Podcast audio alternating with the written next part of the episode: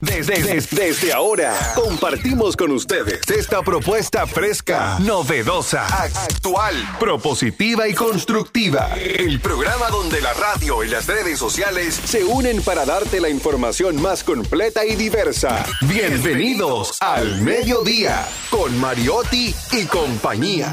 Al mediodía, al mediodía, al mediodía con Mariotti y compañía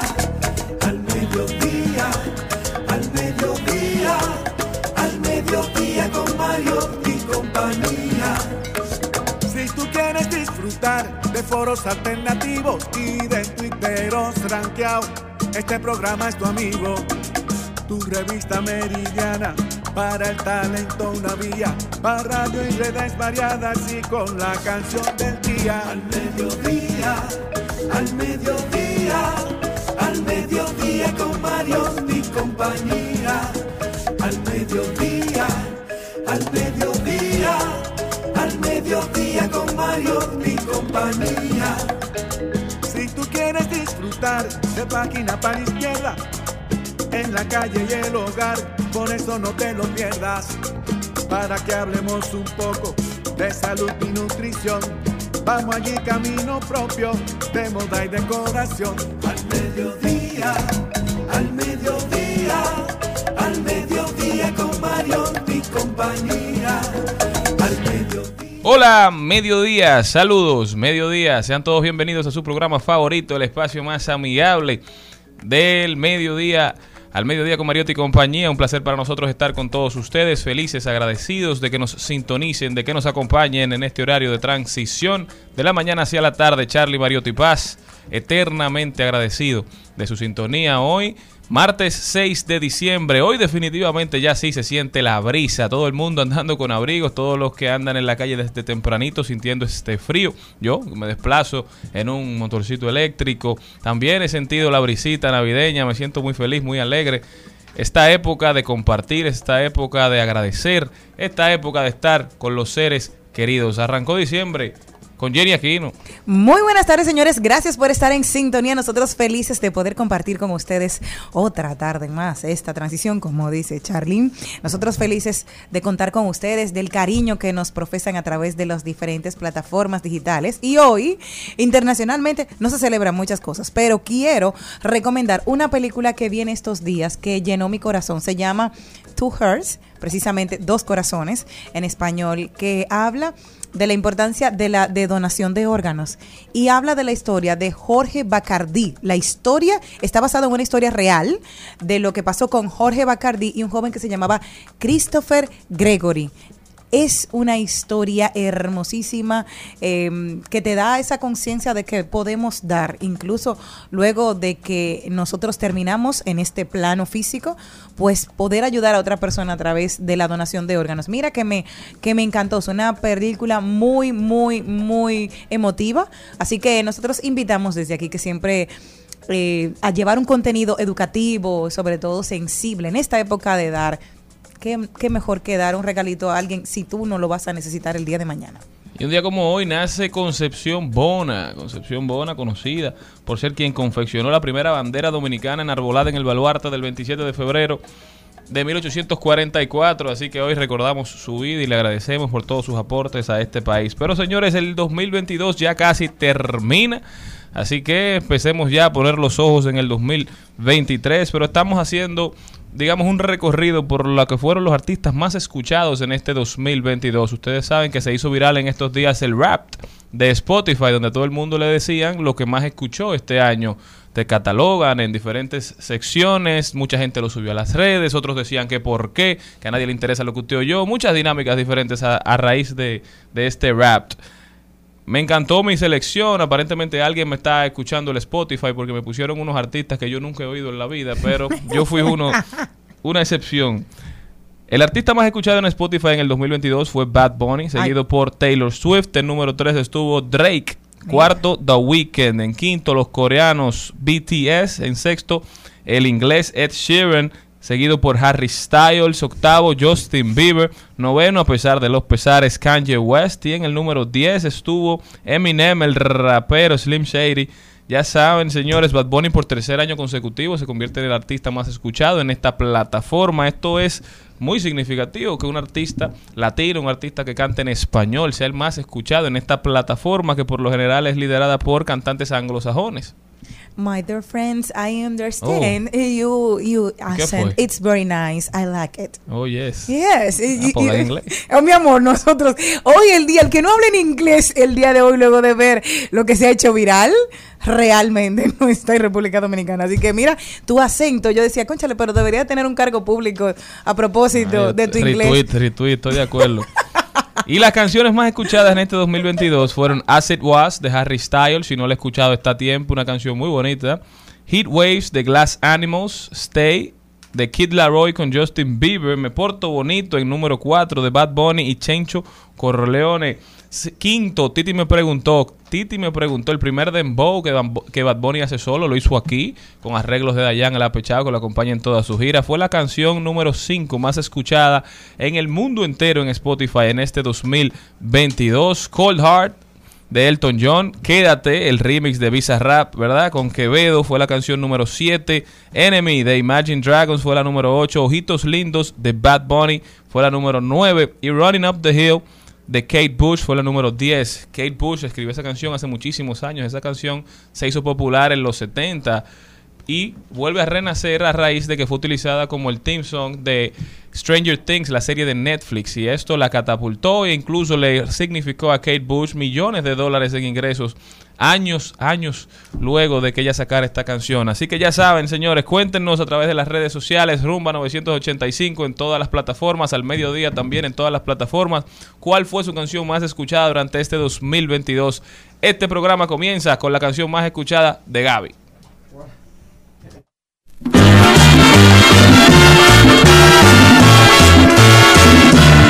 Traigo una tuya para que te levante.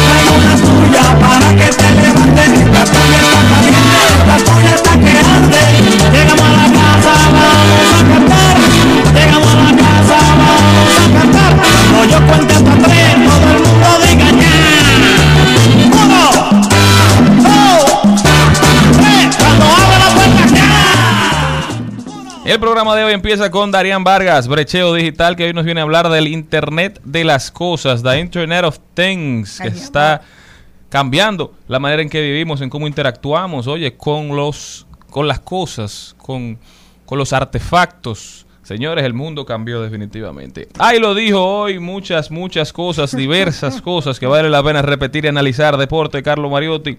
Rodaremos por el mundo a ver qué está pasando en el globo terráqueo. Vamos para el cine con Isabela Bretón, que hoy nos trae cuáles son esas películas de Navidad que nunca olvidaremos y que no podemos dejar de ver en esta fecha tan importante. Página para la izquierda. El libro de hoy se llama La batalla cultural, reflexiones críticas para una nueva derecha del mediático escritor argentino Agustín Laje. Usted lo quiera, lo odie, le caiga bien, no lo, no lo aguante. Laje ha dado mucho de qué hablar, principalmente en territorio dominicano. Allá en Argentina como que no le, han- no le hacen mucho caso, pero aquí sí ha encendido debates. Incluso en esta misma cabina estuvo en una oportunidad con nuestro queridísimo doctor Guerrero Heredia, en una Ajá. conversación que se hizo viral. Parecía más una tiradera de raperos, ¿verdad? Que una conversación entre intelectuales. Pero para quererlo, lo primero es entenderlo y para odiarlo también es necesario saber lo que plantea. Así que hoy recomendamos este libro de Agustín Laje. Trending Topic, las principales tendencias en las redes sociales. Paso y repaso con Maribel Contreras. Hoy estará con nosotros Elin Rodríguez Luna. Ella es coordinadora del Coro Nacional de Niños Dominicanos y viene a hablarnos de qué está haciendo esta institución. También compartiremos muy buenas noticias, hablaremos de tecnología y también hablaremos de mascota con nuestro queridísimo Ramón Molina, que hoy viene a hablar de cómo influye la Navidad en nuestras mascotas, gatos, perros, tortugas. A propósito, la tortuga más vieja del mundo tiene casi 200 años ¿eh? y todavía muestra libido. Todavía tiene relaciones, claro, con otras tortugas. ¿eh? ¿Tú has visto la 200 tortuga? años, Dios, por favor. ¿Tú has visto la tortuga pareándose? No la he visto ni quiero verla, pero he leído más- sobre eso. Es que lo que más se bulla es el varón. Hace así. ¡Ah! ¡Ah! Así parece como una avestruz. Señores, perdónennos si no se muevan de ahí, que este programa apenas comienza. Al mediodía, al mediodía, al mediodía con Mario y compañía. En al mediodía, ¡Ay! Lo dijo. ¡Ay! Lo dijo. ¡Ay! Lo dijo. ¡Ay! Lo dijo. ¡Ay! Bueno, en estos días ha llamado la atención el, el, hecho de que se flexibilizara un poquito más la ropa dentro del Teatro Nacional. Las personas que van a asistir al Teatro Nacional, pues eh, dijeron que no importaba que fueran en jeans, siempre que fueran un poquito eh, semiformal, que no tenían que ir, claro, con pantalones rotos, pero que se podía ir un poquito más, eh, más uh, normal, o sea, como tú te manejas en la calle, no con tanto protocolo cuando vayas al teatro. Entonces, esto ha levantado cierto revuelo. Y el director del Teatro Nacional, Carlos Beitía, dijo lo siguiente, veo que la gente está buscando otras cosas que no son relevantes, porque no es relevante aquí lo que no es relevante aquí es el arte, apoyar el arte, acercar a la gente al arte. No estar hablando de qué zapato se pone fulano o qué pantalón se pone perencejo, o si alguna vino con mínimas corta. Dice, aquí lo que hay que estar velando por las artes y que la gente venga, que todo el pueblo venga. Y si hay una gala, usted viene lo mejor vestido, pero si hay una gala y usted puede venir casual y decente. Esas fueron las palabras de Carlos Beitia. Y sobre todo porque dicen que quieren acercar más el teatro a la gente. Porque tú sabes que siempre el teatro se ha visto como en República Dominicana, en cierto modo, como algo elitista, que tú sabes que no todo el mundo tiene la oportunidad de verlo. Y me encantaría tener esa ver muchísimos niños que se interesen de los de los barrios, porque inmediatamente tú tienes la oportunidad de estar en el Teatro Nacional, te cambia, o sea, el sentido de que tú vas, aprendes, eh, tienes otra oportunidad y recuerden siempre que el teatro sirvió en República Dominicana para las bases de lo que hoy es República Dominicana, se entretenía y se educaba a través del teatro. Entonces, eso es lo que quieren, que todos los jóvenes, que no se quede de, de cabezas blancas, que no se llenen de canas el teatro, sino que pueda ser realmente asequible a todos. Contamos con dos teatros aquí básicamente de, de, envergadura, ¿verdad? Que es el Teatro uh -huh. Nacional y el, el de Regional. Santiago. Uh -huh. Entonces, al final, ¿qué tú, ¿qué tú prefieres? ¿Tener una solemne edificación vacía uh -huh. o tenerla llena? No es que yo creo que sí hay que mantener ciertos parámetros en cuanto a la vestimenta, pero ya de ahí a seguir exigiendo traje y corbata, aun cuando sean presentaciones de obras que quizás no sean actos tan formales, yo creo que esto no le hace daño a nadie. Los tiempos han cambiado, la forma de vestir también. Hay cosas que son aceptadas y cosas que no. Pero no hay que tener un saco para disfrutar de, de una obra, de una puesta en escena, de una obra que quizás es de comedia. Esto lo que hace es que aleja a la gente del teatro. Y a mí me llamó mucho la atención. Nosotros somos muy formales. Ok, aquí hay muchas, nosotros a veces somos muy relajados en ciertos aspectos. Pero un ejemplo, un docente en la universidad, tú lo vas a ver siempre empepilladito. Muy lindo, bien puesto, todo. Es raro que tú veas un profesor hippie, por decirlo de alguna manera, un poquito más artístico. Al menos que no sea de, de, artes que normalmente van a pintar o a, o a o embarrarse haciendo esculturas, pero normalmente los profesores tienden a ser psicorrígidos. Sin embargo, en España no. En España la gente va normal y dice, es que a mí lo que me interesa es que ustedes aprendan. Y me llamaba la atención de que la gente, las mujeres no van maquilladas, no se ponen pestañas, no se maquillan. No, las docentes van precisamente a mostrar su conocimiento. No te enseñan, dice, aquí no vinimos para reina de belleza. Y eso me chocó a mí como estudiante allá en España. O sea que aquí estamos tratando de llevar eso mismo a otras áreas. Señores, si el Vaticano está caliente, oigan lo que pasó. 50 curas gays salen del armario y denunciaron una homofobia interiorizada y reclamaron su espacio en la iglesia. Señores, y oigan lo que dice la carta. Hay sacerdotes homófobos, gays, que descargan fuera el conflicto que llevan dentro, no expresan la paz, sino que viven un ministerio distónico sofocando su propio ser con el clericalismo. Esta es una de las partes más comprometidas de la carta abierta que firman medio centenar de sacerdotes y que ha revolucionado el mundo católico italiano. Se ha publicado esta semana en Domani, aunque allí mismo explican que el texto lleva repartiéndose en diferentes círculos eclesiásticos desde septiembre. Estos curas comienzan el escrito declarándose gays y lanzando un alegato contra la homofobia interiorizada instalada en el interior de la Iglesia Católica, donde el silencio parece parece ser la única forma de sobrevivir. Su reivindicación principal es un espacio propio en la institución, porque consideran que todo atisbo de homosexualidad está siendo eliminado de los seminarios en España e Italia a pesar de la postura favorable del Papa Francisco al respecto. Y dicen los curas, no podemos hablar abiertamente de nuestra orientación homosexual con nuestros familiares o amigos, mucho menos con otros sacerdotes o laicos comprometidos. Señores, así va el mundo. ¿Qué opinan ustedes? Bueno, ¿qué te puedo decir? Óyeme, el, el mundo va cambiando. Yo entiendo que los sacerdotes en un momento por el por la parte económica no han tenido descendencia y no le han dado la oportunidad de que se expresen como un ser humano, que al final tú quieres postergar tu vida aquí a lo largo de, de- tus días y dejar a alguien de, de que tú sembraste una persona. O sea, trajiste al mundo a alguien fruto del amor, fruto de todo. Y estamos viviendo otros tiempos y el Papa Francisco ha sido muy flexible en ciertos aspectos. El caso, él mismo ha dicho, no podemos juzgarlos porque hasta el momento no se sabe quién. Y si Dios no lo juzga, ¿por qué nosotros tenemos que tirar la piedra? Y ha sido una de las personas que ha hablado un poco más a favor de la parte homosexual. O sea que... Si el día de mañana, ayer veía yo, tú sabes quién, al padre Alberto celebrando los 12 años de su hija. Fue un escándalo porque él amó a una mujer y amaba la iglesia y al final tenía que, que, que renunciar a una de ellas y al final se cambió de iglesia, está en una, sigue siendo sacerdote, que era su vocación, pero a la vez es un padre de familia. O sea que es buscarle una vuelta. Celine. Bueno, la verdad que eh, para mí es un tema difícil porque yo digo que lo primero es que no podemos mentir. Si tú me dices a mí que yo debo de andar por el camino que es el correcto, que uno como nos educan en la fe y, y yo particularmente soy una mujer creyente y de fe, pero entonces no podemos ser que para una cosa sí, para otras no. Y ahí estoy completamente de acuerdo contigo. Es decir, ¿por qué hay que mentir? ¿Por qué si quieren tener sus familias no se lo permiten? Entonces ya, que, dejen esa doble moral. De hecho, yo lo que entiendo es que lamentablemente la iglesia católica con este tipo de, de, no sé, de conducta, de reglamentos, de como ellos lo quieran llamar, lo que han hecho es que muchas personas se alejen de esa iglesia, como pasó con el Padre Alberto, como pasó con cualquier otro, inclusive también con uno mismo, porque uno va y ve esa doble moral y, y uno no tiene ya la... la Y te voy a decir algo, algo, algo que hay, mm, que es muy bueno y muy positivo de España, que no tenemos aquí. Y yo conozco el caso porque era muy, muy, muy cercano a mí el caso de dos sacerdotes que estuvieron presos en Mozambique. Uno de ellos decidió abandonar la iglesia y se casó con la hermana de su compañero.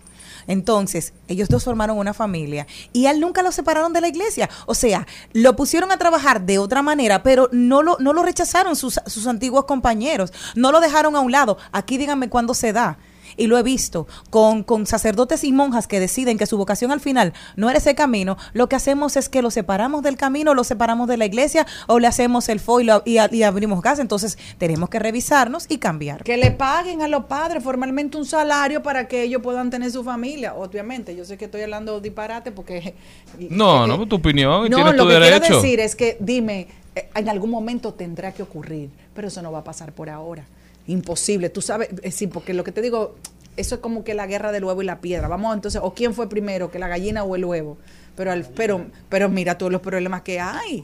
Oh, Dios Sumamente interesante esta conversación. Si quieren continuarla al mediodía radio en todas las plataformas, estaremos posteando este video y nos interesa mucho su opinión. Señores, el que también lo dijo fue el director de Proconsumidor, el director ejecutivo del Instituto Nacional de, de Protección a los Derechos del Consumidor. Él es Eddie Alcántara y él declaró que este año, al igual que el anterior, no hubo denuncias o reclamaciones por publicidad engañosa en el Viernes Negro que se celebró el pasado 25 de noviembre. Y yo creo que más que un éxito, esto lo que da es pena. ¿Por qué? Porque, señores, obviamente que sí, que hubo engaños. Además, vamos a ver lo que decía la gente en la sección de los comentarios de este post, que es de los amigos del Nuevo Diario. Decía, no hubo quejas, no hubo publicidad engañosa, no hubo Black Friday, dice uno. Dice, no hubo publicidad engañosa ni precios bajitos. Jaja, qué chiste. Señores, yo creo que en estos días se hizo viral una noticia de, de un ciudadano norteamericano que está llevando a juicio a la marca Kraft porque el tiempo que ellos dicen en los fideos en los macarrones con queso instantáneos. Los de- macarrones en cheese, los Sí, famosos. que ellos dicen que los Ocho. instantáneos que se hacen al microondas Ay, no me se hacen en tres minutos y medio. ¿Y ese es? caballero dice que no, que se hacen en cuatro. Entonces él está demandando a la compañía Crash por publicidad engañosa. Ay. y ustedes dicen que es ridiculez. Y yo estoy de acuerdo, es una ridiculez. Pero eso habla de una sociedad que está clara de cuáles son sus derechos y de Muy que las marcas no pueden engañarla ni jugar con ellos para promover que ellos compren un producto. Nosotros, al contrario, en República Dominicana, lo que tenemos es una cultura del deje eso así. No, pero si Nosotros- le gusta, el- y si, la, y si al dente, a él le gusta No, claro, pero te digo, aquí nosotros. Oye, nosotros tenemos un tema de deje eso así, de Es no verdad, reclamar, de que es me ofreciste verdad. tal cosa y no me la está dando y a mí me da vergüenza hablar contigo y discutir contigo, decir llámame al manager, llámame al gerente, exigir el derecho de lo que se nos ofreció. Entonces nosotros como consumidores tenemos que crear una conciencia de que si tú me ofreciste algo, tú tienes que darme ese algo. Yo no te estoy pidiendo un favor, yo estoy comprando un servicio, estamos haciendo una transacción monetaria que implica obligaciones de ambas partes. Entonces, ¿por qué tú crees que nos pasa lo de JetBlue? A los gringos no le pasa eso. Claro que No. no. Le meten una demanda. ¿Por de qué? una Porque vez. leen los términos y condiciones de cuando van a comprar un ticket aéreo. No es un favor que tú me estás haciendo. Tú ves que las aerolíneas aquí te, te, te dejan 5 y 10 horas en un aeropuerto y después te dicen, vamos a darle 10 dólares para que compren una cena. Oye, como que es un premio, pero no, No, te lo dicen como que es tu derecho ni siquiera. Te, te dicen como que te están haciendo un favor porque las causas escapaban a sus, a sus digamos, a, su- a sus posibilidades. ¿Y tú no crees que eso, ahora te hago una pregunta como abogado, tiene que ver, porque lamentablemente en la República Dominicana si alguien quiere establecer una demanda eh, legal por un abuso de algún servicio que uno compre, que no es el que te vendieron, uno dura tanto tiempo que en el camino te desgasta. Sí, obviamente hay mucho de eso, de, de que los tribunales están sobrecargados. Sí. Al final la gente tiene mucha falta de conocimiento también de cuáles son sus derechos, Y cuáles el son las consumidor los funciona, pero tal vez hay personas que no lo saben bien cómo funciona eso de una manera. Yo he utilizado Proconsumidor y me ha ido muy bien. Yo creo que sí, que Como- desde hace 5 o como 6 dos años, consumidor vida. aquí da resultados, da respuestas por Es lo menos. así. No, no, no, y me han, de verdad que he encontrado solución a mi problema real. Y eso es rápido. Eh, Una vista, dos vistas, y la tercera, pa, esto es lo que va. No, mira, y algo que nosotros tenemos hace unos años, recuerden que aquí había el Código Criminal, que era el que imperaba antes del 97, con la reforma que hubo de Código Procesal Penal, pues vino otra otra reforma y era con la parte eh, que teníamos preventivas, o sea, de esa prisión preventiva en lo que salía el, el proceso tuyo y, sal- y, salías. O sea, era un proceso de que todo caminara más rápido. Y ahora tenemos una cantidad exorbitante de personas en un estado preventivo que ha incrementado porque no hemos agilizado en la parte judicial. Entonces, tú me dices a mí, eso es lo normal, que día a día salen ci- cientos de casos preventivos. Imagínate ahora sumarle las las demandas de JetBlue y todo lo que tú quieras. Bueno, Entonces, pero la gente tiene que no lo empezar a hay que exigir. Sí, ojalá. Uno que como poda- consumidor tiene que no, empezar a exigir antes de llegar a los tribunales. Pero el primero que tiene que hacer, Sí. el primero que debería de hacerlo es el Estado. Porque nosotros somos usuarios. El primero que tiene que bajar líneas y reglas. O sea, aquí, si empezar de ahí, pan, y de ahí ya. Buen argumento, no entendí lo que dijiste, pero El pan. O sea, Ah, claro, porque- hablamos así. Sí, Sí, sí. El pan, pin, po. y llegó y pan, No. pan, y ya se se acabó y Juan. Hay, hay un Ya. No se muevan de ahí. Hay un reportero en el sol de la mañana, a mí me encanta. Y si que sale el tiro, pim, pam, pim, pam, pam. Po, po, po, po. Ahí se murió. Al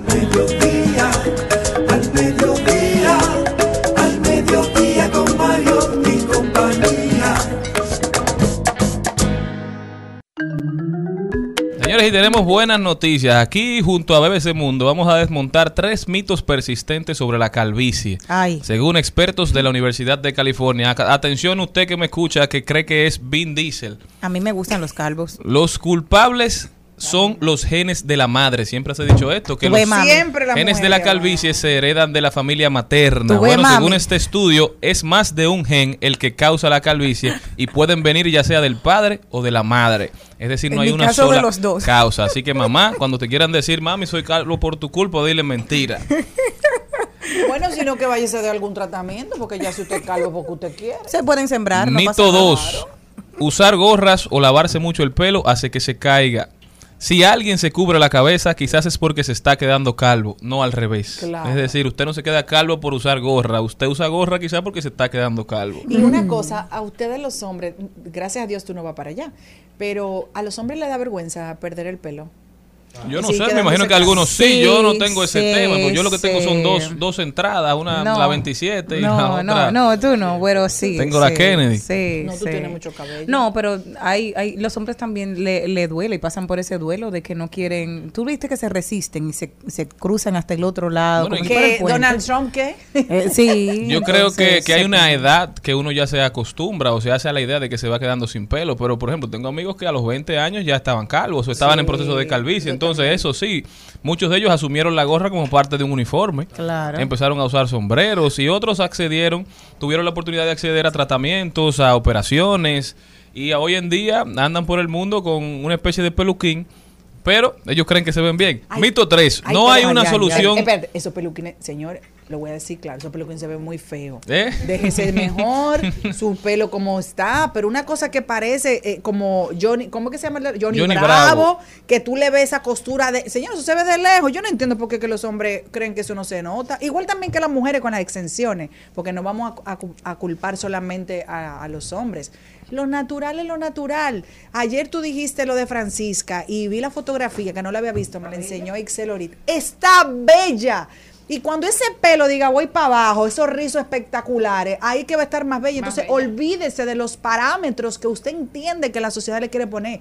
Somos nosotros los que nos esclavizamos pensando que así debemos ser y no es así. Mito 3 que desmontamos, no hay una solución contra la caída del cabello. Esto es un mito. no? De los tratamientos Ay, clínicamente comprobados, ninguno garantiza resultados al 100%, pero pueden ayudar a, a ralentizarle o incluso revertir el proceso de calvicie. Es decir, hay tratamientos para evitar que se caigan rápido o para volver a hacer que te crezcan antes de llegar a un punto, digamos, un punto muerto. Pero hay que tener pendiente que los hombres que toman pastillas para que no se le caiga el pelo son menos fértiles. Se le cae otra cosa. No, son, son menos fértiles. Sí, es cierto. No, Sí. no es relajo. Mira, ¿Qué no tú es prefieres, relajo. carne o pecado? No, no, no, no, mi amor. A mí que sea calvo y que sea feliz. ¿Con que sea tostones calvo- o con papa? Mi amor, tostón vegetales al grill. Ya saben, señores, no se dejen llevar de los que le prometen pelo. Asúmase. Asúmase. Al mediodía, con Mariotti, con Mariotti y compañía. Seguimos, seguimos, seguimos con Al Mediodía, con Mariotti y compañía.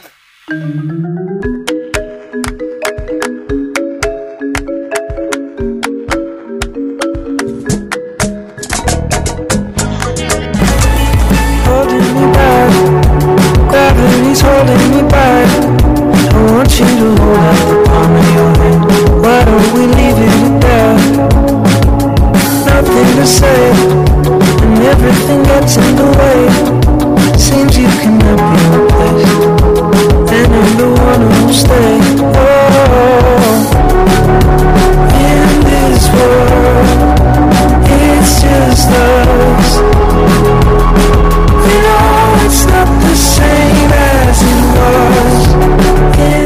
Estamos de vuelta en el mediodía y eso que escuchaban Qué ahí es la canción Acid Was de Harry Styles, la Me canción encanta. más escuchada en Spotify en Ahora, este qué bella. 2022. Harry, Harry Styles, ustedes lo recordarán, ex integrante de One One Direction. One Direction, sí, la banda, una de las primeras bandas que salió de- del reality de Simon Cowell. Este, este, este, Ay, este inglés Simon de Díaz. aquí, mi amor, este inglés de aquí da gusto. Me encanta. As It Was, Harry Styles, hermosa canción, si no la han escuchado, escúchenla. Y ahora, con esa Charlene, tonalidad, Antes, an- antes de eso te tengo que decir algo. sí, Hay sí. que ubicarla en el tiempo porque ella que, que se ha quedado con los muchachos, pero ella ya creció. ¿Qué los muchachos? Una banda. No, no, que siempre está pensando como en esos muchachos, como que ella cree que tiene esa edad ya. No, Sí. Usted no. tiene 11 años sola, entonces tiene que... ¿Cuánto? Es cultura, no. Yo no tengo Eso es bullying, eso es bullying, ya. No, no, tie- tiene que subir. O sea, ¿cuánto Jenny no está sola, Jenny te Cuatro, ayuda. no. Ella está soltera. ¿Cuánto, Sí. es- ¿cuánto es Nunca soltera? sola. Soltera, nunca sola. Sí. ¿Qué? Un par, sí, ya. ¿Pero qué? Seguimos. El Y- Espíritu y- Santo me Jenny se A a ella continuación misma. seguimos con cosas que a nadie le importa, pero Una que la diremos. Gracias. Al mediodía, al mediodía, al mediodía con Mario y compañía. En Al mediodía, con Mariotti, con Mariotti y compañía. Te presentamos Brecheo Digital. Brecheo Digital. Darian Vargas está con nosotros directamente desde Puerto Plata. Hace muchos años yo no vivo por esos lados. Pero usted estaba allá este fin de semana. No, No. no, yo estaba por el lado de Mao. Ah, ok. Y amas Mao. Oh, pero ¿qué es lo que, qué te O sea, yo muy ¿no eso? Sí, hay que amarlo, ¿Qué por es un que buen le pueblo. pasa niño? Miren, yo quiero destacar en el día de hoy, eh, un Mira, placer me, me- para me mí. me gusta el, el periódico que tú camisa. tienes. Ajá, tiene. No sé, hoy es el día placer. de, de- de- de- inglés. del Un- inglés, sí, exacto. Un placer ¿Y para quién te grafitió esa Mira, camisa? esa camisa no Eso. la podemos poner con un cinturón y unos tacos y ya. Darían tiene una camisa como que se acaba de graduar del colegio, como que era el último día hoy. Sí, pero qué Y bien. le escribieron varios párrafos. Y como muy él tiene como ocho pies, a mí, a, Maribel y a mí no daría por la Así que ya saben, para publicidad, Miren, escribir a Darían Vargas en Twitter e, e Instagram. Qué chiste. Miren, una de las cosas que yo eh, estoy muy feliz porque un poeta muy famoso dominicano escribió un poema que se hizo un éxito. Él comenzó a escribir el poema. Pedro que Enrique decía- Jureña. Sí, no, es más, más grande. Que Ey. ¿qué pasó? Escribió un poema que dice po, po, po, Oh. po, po. Ay, Y, Dios, vea, María. Po- ¿Cómo le decía? po, po, po, po, po. Y fue un éxito nacional. Y mi mamá llorando. Y- Y así dice. Así dice el ¿Mi mamá poema.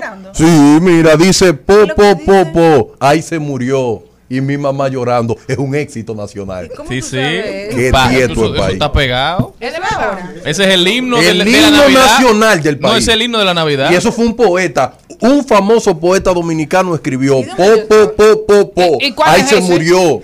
y mi mamá llorando. Yo no sé lo que es eso. ¿Y tú sabes, María? Se llama Flow 28. Esa canción en colaboración con Bulín ¿Y 47. cómo que tú sabes tanto Una liga. Cultura. Flow, ¿cuánto? Flow 28. Y Bulín 47 Para que escribieron ese disco. Y, Y lo- es un- y eso está pegado. En todos los lados. ¿Y cuál es el ritmo? Y el po, no, el poema, el poe- es un poema. Po, po, po, po. Y mi mamá Ahí se murió. Y mi mamá llorando. Es un éxito nacional. Ay, no, yo Creo que es un haikus.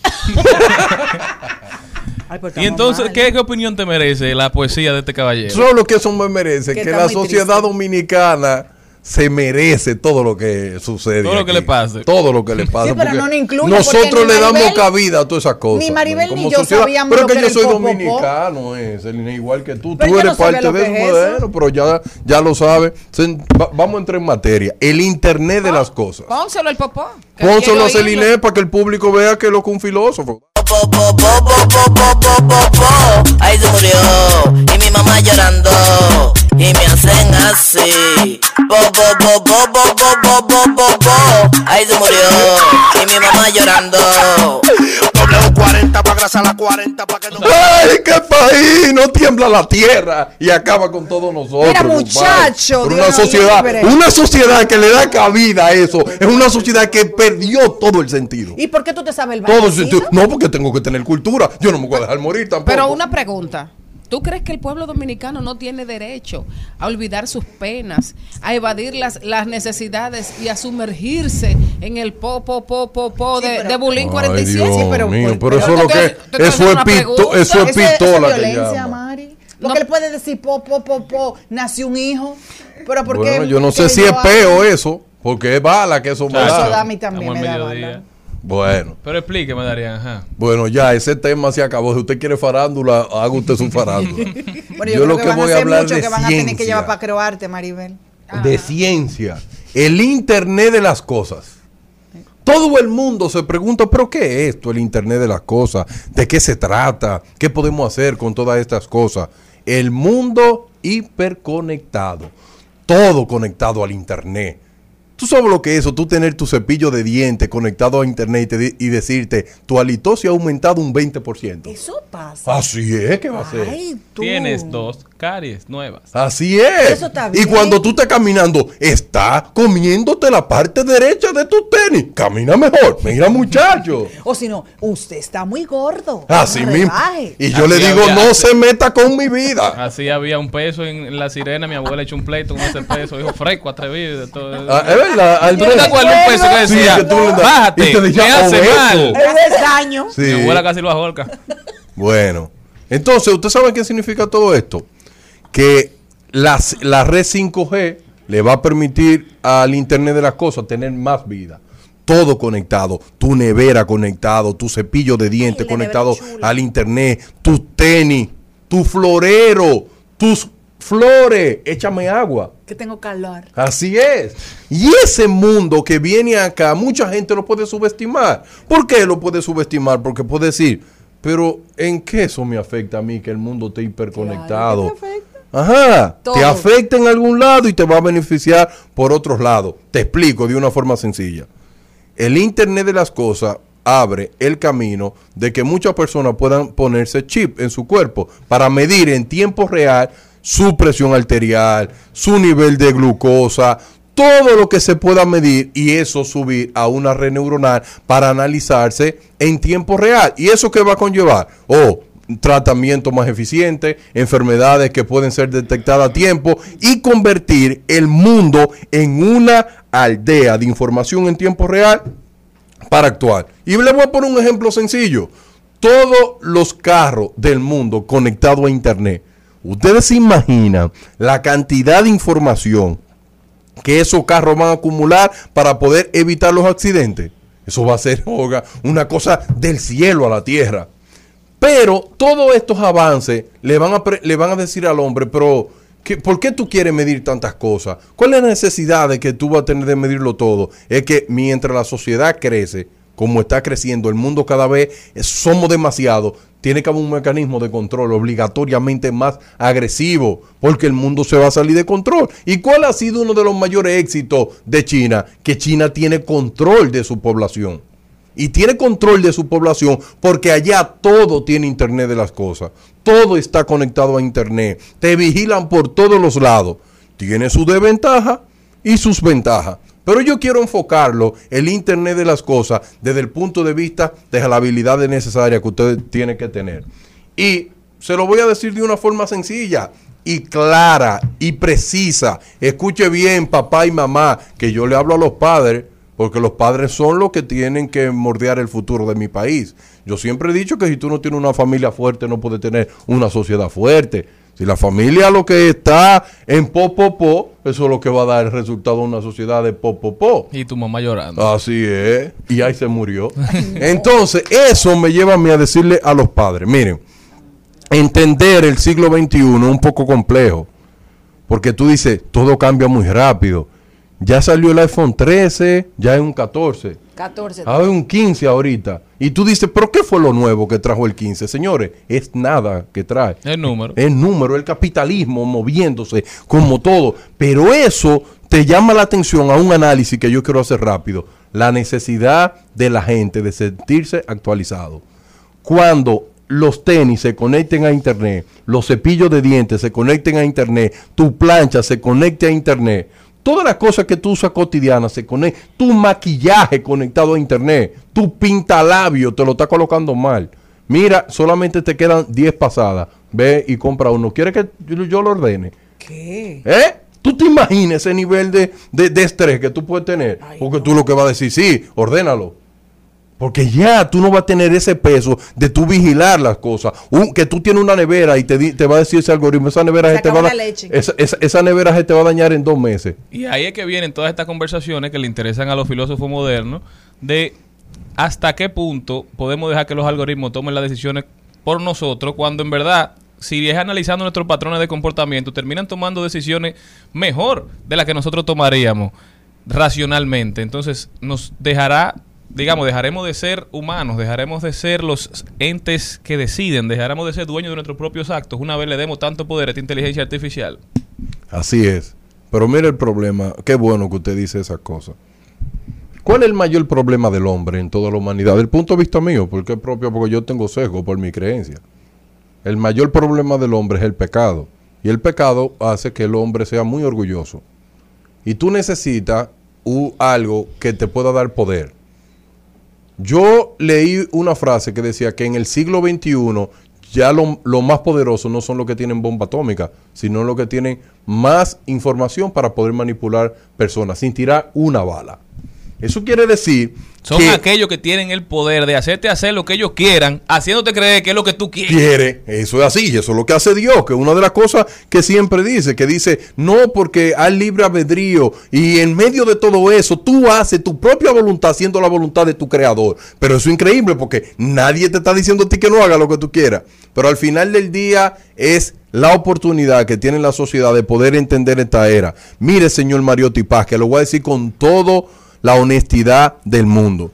Si los países de Latinoamérica no avanzan en educación, nosotros vamos a ser, usted sabe que es la cloaca del mundo. Mire por qué. Porque al final del día Latinoamérica adquiere tecnología de los países más avanzados, pero nunca le ha preguntado a esos países avanzados cuando tú adquieres software, eh, dispositivo electrónico, ¿qué ellos recogen? Cosa oculta dentro de un celular, cosa oculta de diferentes tipos de tecnología. Y eso hace que el Internet de las cosas, más que una tecnología útil, se va a convertir en una arma de control social. Y esa arma de control social nos la van a aplicar a nosotros porque nosotros no somos makers. Nosotros no creamos nada. Nosotros solamente utilizamos tecnología Consumidores. consumidor y por eso que tú puedes decir no porque estos países han avanzado tanto porque invier- invierten en, en I D.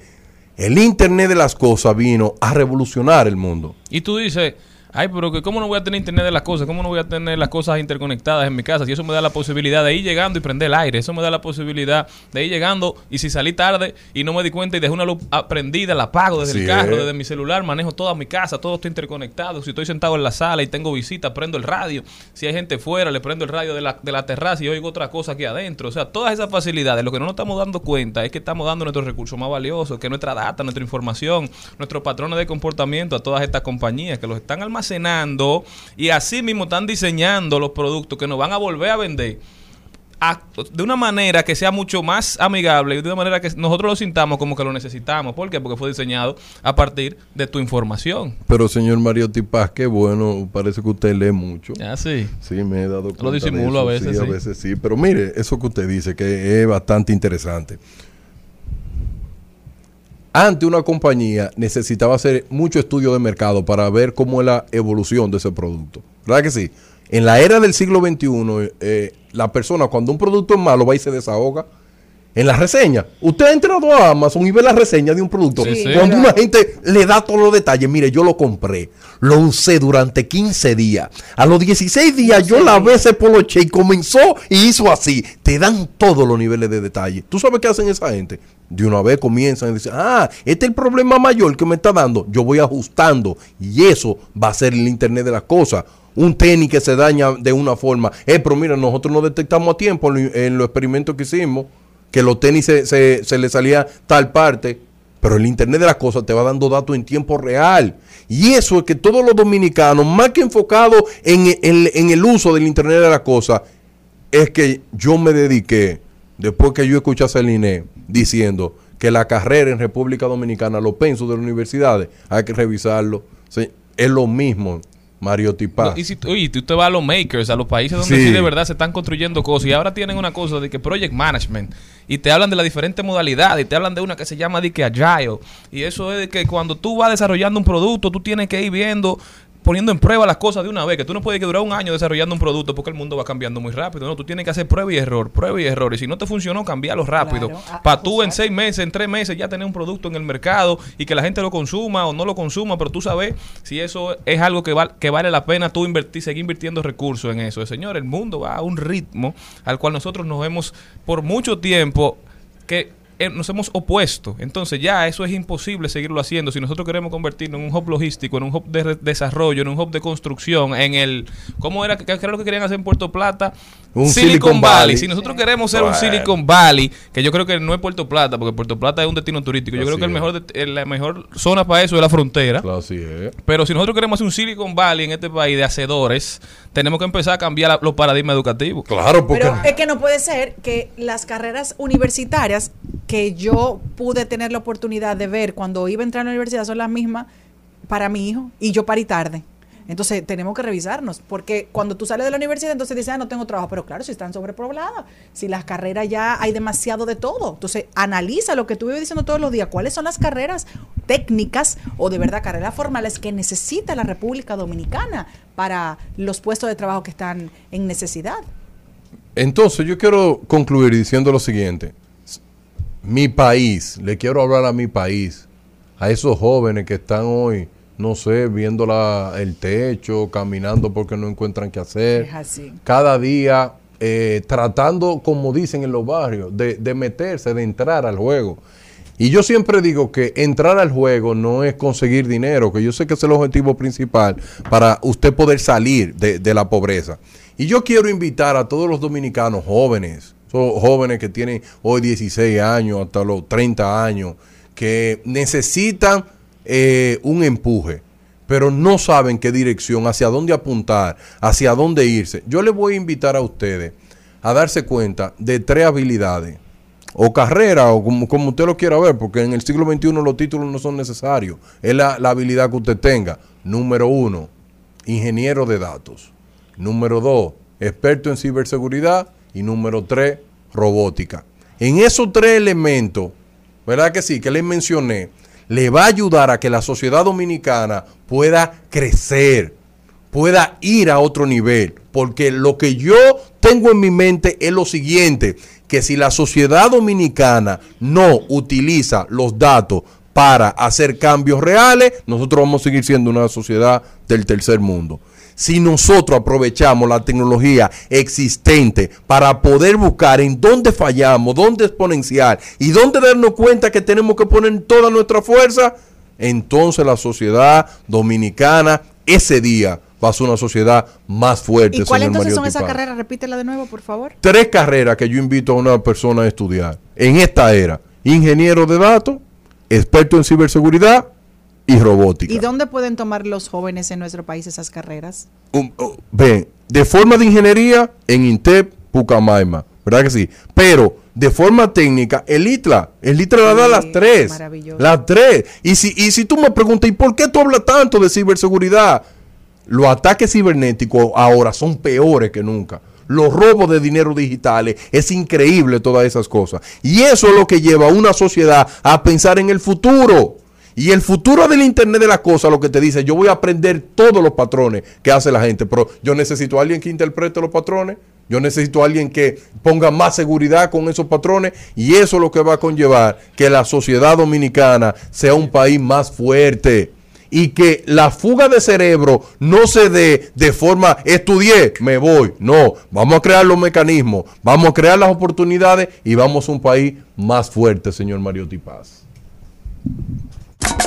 Al mediodía, al mediodía, al mediodía con Mario y compañía. En Al Mediodía es bueno recibir buenas noticias.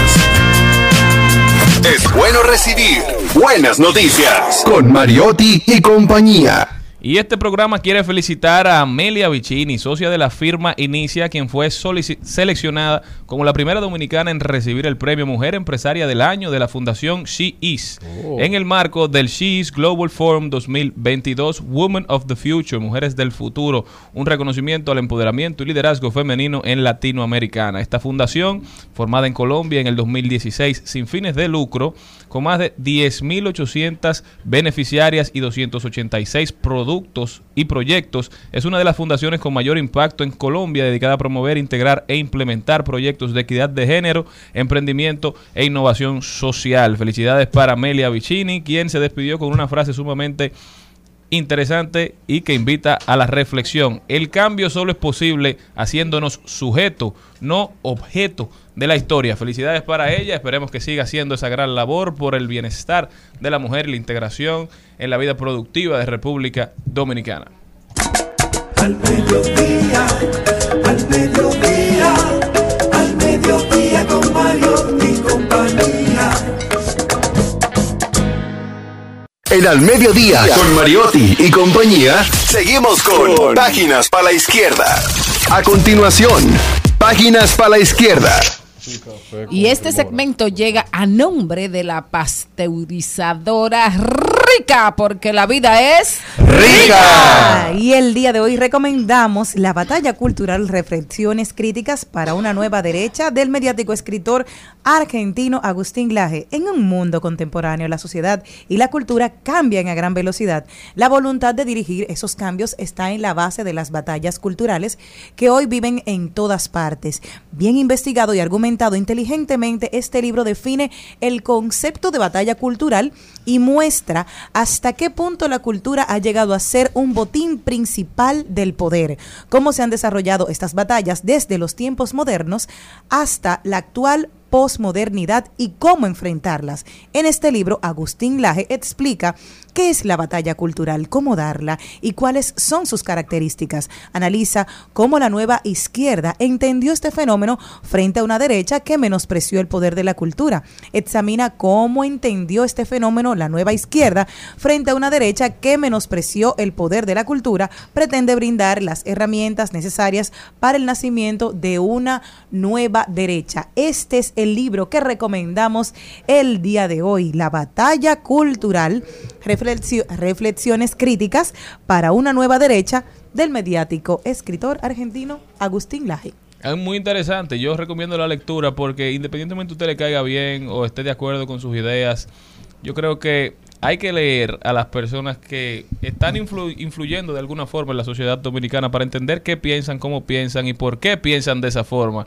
Si usted no está de acuerdo, es mucho más importante que lo lea, bueno, para saber lo que él plantea y de qué manera eso se enfrenta con su pensamiento, con su ideología, y usted pueda refutar en algún punto. Volvemos al tema de no ser objeto de la historia, de ser sujeto de la historia, es decir, de, de- de tener alguna incidencia en la manera en que este país se va desarrollando. Yo creo que, aunque no estemos de acuerdo, en ese momento que más tenemos que sentarnos a hablar, porque de esa es la única forma que desde el disenso podemos encontrar opciones saludables y que construyan y no destruyan. Y que aquí nosotros no hemos tenido esa de, de, centro derecha, centro izquierda, derechas radicales, derecha izquierda radical. Y realmente en España sí se veía esa diferencia de que eran mucho más permisivos, mucho menos radicales en la casa, en la parte de la izquierda. En el caso de la derecha son ultra eh, conservadores, no, no, no tienen esa apertura.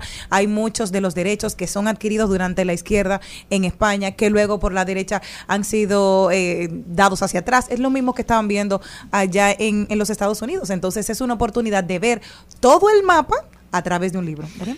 Mira, Jenny, yo te voy a decir una cosa. Mientras el país de nosotros siga así, que no tenga ideología clara, esto va a ser un país que a nivel político no va a tener desastre. Miren a Perú cómo está.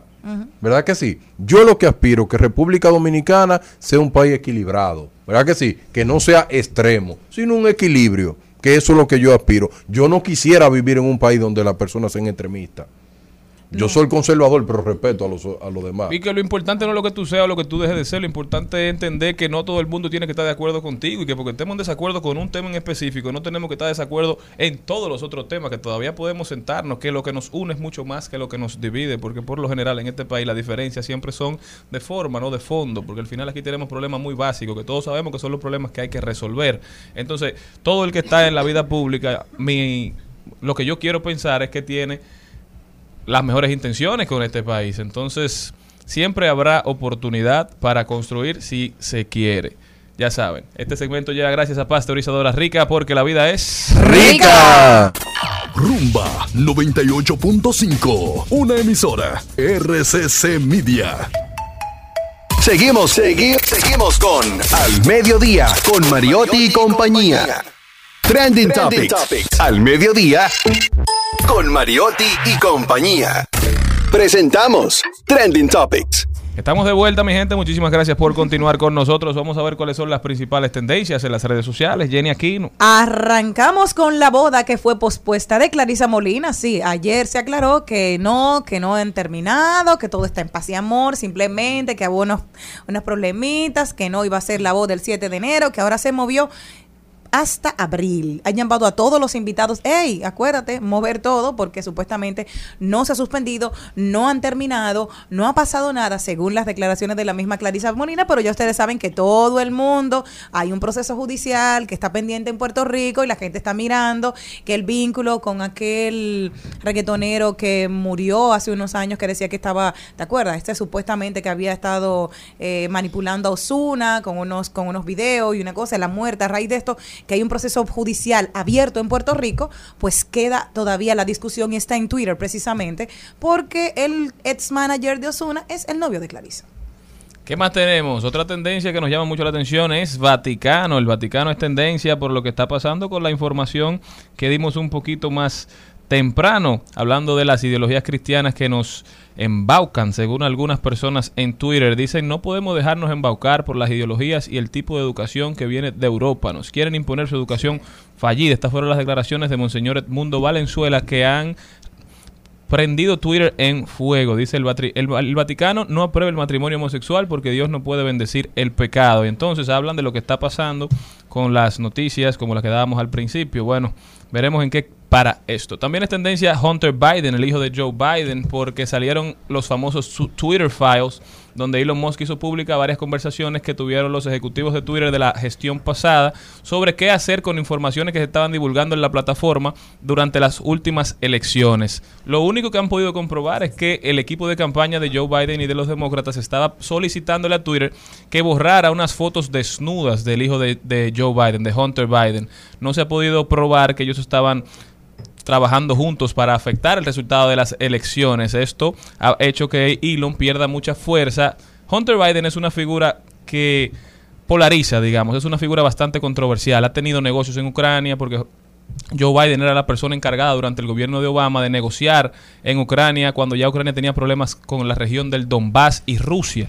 Pero al Joe Biden hacerse presidente, Hunter ha asumido otra, otras responsabilidades y sigue siendo una de las principales figuras que dice Donald Trump que deben ir presos en este proceso y que se encargó de negociar para que a él le hicieran fraude en las elecciones pasadas. Veamos qué pasa con todo este tema. Los estadounidenses siguen dando muestras de que no son la democracia que todos pensábamos. Se murió Christy Allen, esa actriz, y también es una de las tendencias el día de hoy, luego de un cáncer que fue descubierto hace recientemente.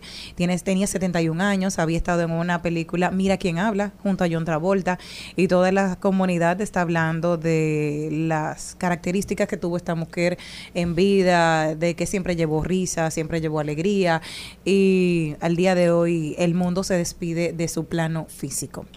Bueno, otro que es tendencia hoy es López de Vega, y no es por ni por su aniversario, ni por su centenario, ni por nada, sino por un, una situación que se dio en España, y es que un periodista, eh, un alcalde, el alcalde de Parla, le supuestamente le quitó el nombre de López de Vega a un edificio para ponerle el de Almudena Grandes.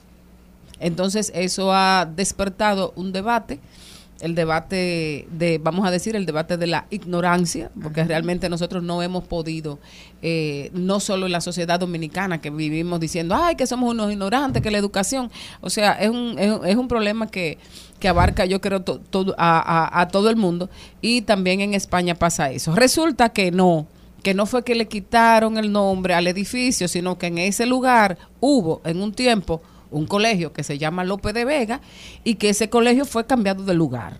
O sea que al edificio, el hecho de que le pongan el nombre de Almudena Grandes, una gran escritora, eh, escritora que, que trajo eh, como a la, a la literatura todo lo relacionado con la guerra civil española y todo el franquismo, eh, tiene muchísimo derecho a que ese espacio tenga su nombre, ganado a fuerza de lápiz, de talento y de ficcionar la historia, una historia que todavía duele muchísimo en España.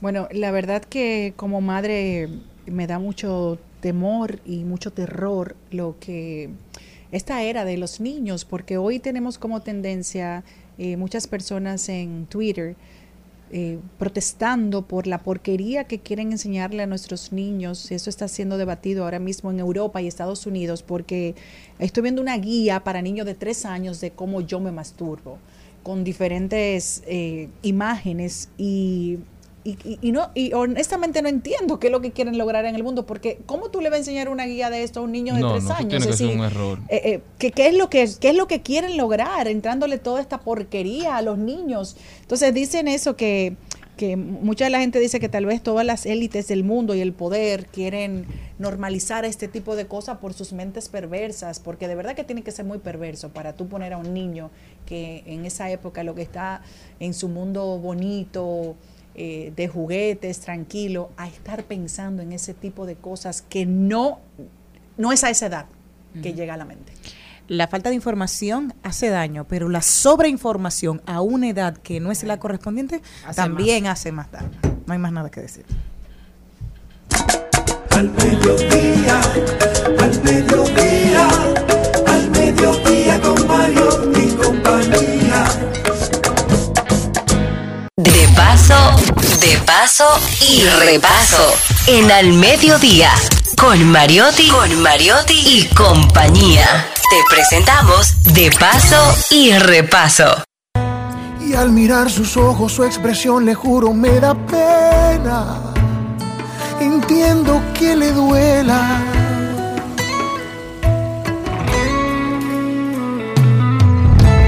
Ahora yo